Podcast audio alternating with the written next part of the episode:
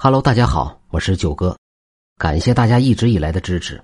九哥最近新上架了一部小说，叫做《拜师九叔》，元素有很多，有厉鬼、僵尸、猛兽、神仙等等，呃，写的挺好，也挺热闹。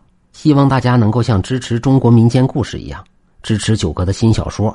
希望大家能点个订阅，收听一下，呃，支持一下九哥，谢谢大家。咱们开始今天的故事。东北边镇靠山浦。话说这年深秋的一天，住在镇西的于德水酒后回家，半路上突发脑梗，没了。于德水的老婆叫秋桃，一见尸首，顿时捶胸顿足，哭得差点晕厥过去。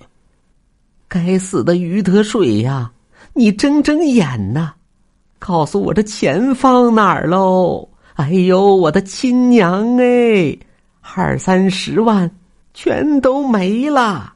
感情，秋桃哭的不是人，是钱。也难怪，这于德水生前是个山货商，听说曾经冒着被抓坐牢的风险，私贩过鹿茸熊掌，赚头不小。但是他有个习惯，赚了钱从不存银行，全藏在家里。至于藏哪儿，连老婆都不告诉。这下人财两空。秋桃又气又恨，抹抹眼泪，直奔镇南。去镇南干嘛呀？找小狐狸精春杏算账。街坊们早就疯传于德水吃厌了甜桃，又缠上了酸杏，没准儿钱就藏在他家里呢。哪知没走几步，春杏居然杀上了门，亮出一张数额不小的欠条：“父债子还，夫债自当妻还。”这是于德水。在我那吃住欠下的，秋桃，你认得？快还我！你这个骚狐狸呀！我还你个头！你找他要去吧！秋桃恨得牙痒痒，探手就去薅头发、拽衣裳。而就在两人扭打成一团的时候，灵堂外面也不消停，又有两个男子较上了劲。这两个男子，一个是于德水的弟弟于德金，另一个姓赵，绰号赵老二，都是赌桌上的常客。至于吵架的原委很简单，赵老二欠了于德金的赌债，于德金要给大哥发丧，急需用钱。如果赵老二不还，那就剁他的爪子。见于德金咬牙切齿，发了狠，赵老二抽了个冷子，撞开于德金，撒丫子就跑，拐过一条街，一头扎进了大哥赵老大家。大哥，你快帮帮我，于老二要剁我的手指头啊！此刻赵老大正埋头。扎至于德水出殡用的纸人纸马，动作游刃有余。尽管吵嚷声震耳，他却似没有听到，既没有抬眼，也没有接茬。赵老二见状，哇的哭出了声：“大哥啊，咱俩虽不是一个妈生的，可是那是同一个亲爹呀！你答应过爹要照顾我的。”这时，于德金带着两个哥们也追了过来，破口骂道。你这个王八犊子，敢跑是吧？哼！你欠我八千，一根手指头算一千，给老子剁，连根剁！不作呀，就不会死。赵老大摆了摆手，瞪着于德金哼道：“要是出了事，你可别怪我。”在靠山铺，赵家祖上数代皆入行五花八门中的七门调，专门做王者的买卖。到了赵老大父亲辈上。扎冥器的手艺更是出神入化，只是不幸，赵老大的母亲因病早逝，后经人撮合，赵老爹续了弦，并有了第二个儿子。本打算将手艺全传给他们，可赵老二嫌晦气，死活不学。直到赵老爹去世，赵老二才听人疯传，说赵家还有个概不外传的秘术——纸马引魂。即王者在抵达奈何桥前，能骑着赵家扎制的纸马返回世间。眼下于德水猝死，想必于德金也听闻过纸马引魂之术啊，于是挟持赵老二登门，意在逼赵老大出手。而听赵老大适才说的那句话，基本断定，他确有此本事，扎匹千里马把于德水给驮回来。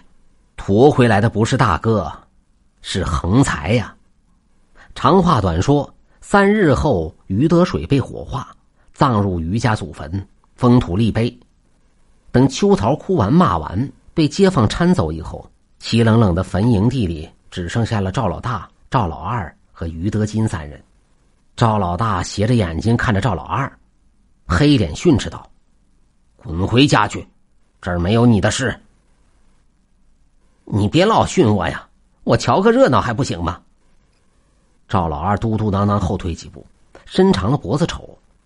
赵老大拧身扛来一只纸扎白马，稳稳当当的戳在了于德水的新坟前。于老二，烧！于德金当时也怕了，哆哆嗦嗦掏出打火机，点燃了纸马。秋风吹来，火焰翻卷舞动，模样像极了烈马奔腾。模样像极了烈马奋蹄腾空踢踏，但那毕竟是用白纸竹竿扎制的，眨眼间便烧落了架了。哎，这就完了！我哥呢，也没回来呀。于德金仓皇四顾，话音未落，就见那行将熄灭的纸马，于禁又忽的腾起，幻化成一匹通体雪白、昂首嘶鸣的高头大马，而那脚踏马镫。其余其背上的大腹翩翩的胖子，活脱脱就是于德水。天哪！纸马果真能引魂！惊恐之中，于德金颤声道：“哥，你把钱藏哪儿了？藏哪儿了呀？我给你办白事儿欠了一屁股债呢。”于德水扫了赵家兄弟一眼，说道：“你走近点儿，我告诉你，我把钱藏哪儿了。”这话赵老二也听到了。战战兢兢的往前挪了半步。喂，你你也得告诉我，要不是我和你家老二说好二八分成，使苦肉计骗我大哥帮忙，你哪能回来？赵老大一听，暗叫糟糕，慌忙去拽赵老二：“你回来，不义之财不可取。”恰恰此刻，不远处的枯草丛中又窜出两个女人，争着抢着往前冲。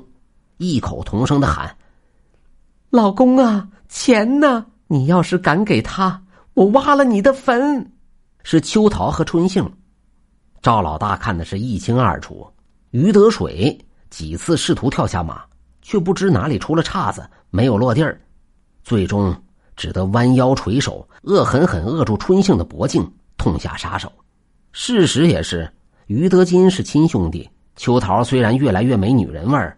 可他总归是明媒正娶的原配，且要照顾老人孩子，不能下死手。既然赵老二被赵老大拽住了，也只能选择春杏，借其皮囊再混迹于世。而看着他那副凶神恶煞状，于德金和秋桃顿时害的是胆战心惊、毛骨悚然。万幸啊，万幸！危急关头，赵老大突然跳起，抄起一根哭丧棒，照着马屁股狠狠的就抽了下去。畜生，还磨蹭啥？走！重打之下，但见那白马发出一声嘶鸣，驮着于德水狂奔而去，顷刻消散无形。对于发生在靠山浦的这档子怪事，还有被于德水藏丢了的那笔钱，此后当事者均绝口不提，山民们也视作笑谈。切，自古至今，谁家办丧事不烧纸马？纸马引魂，你们谁见过？纯属扯淡。对这些说法呢，赵老大只是报之一笑，从不辩驳。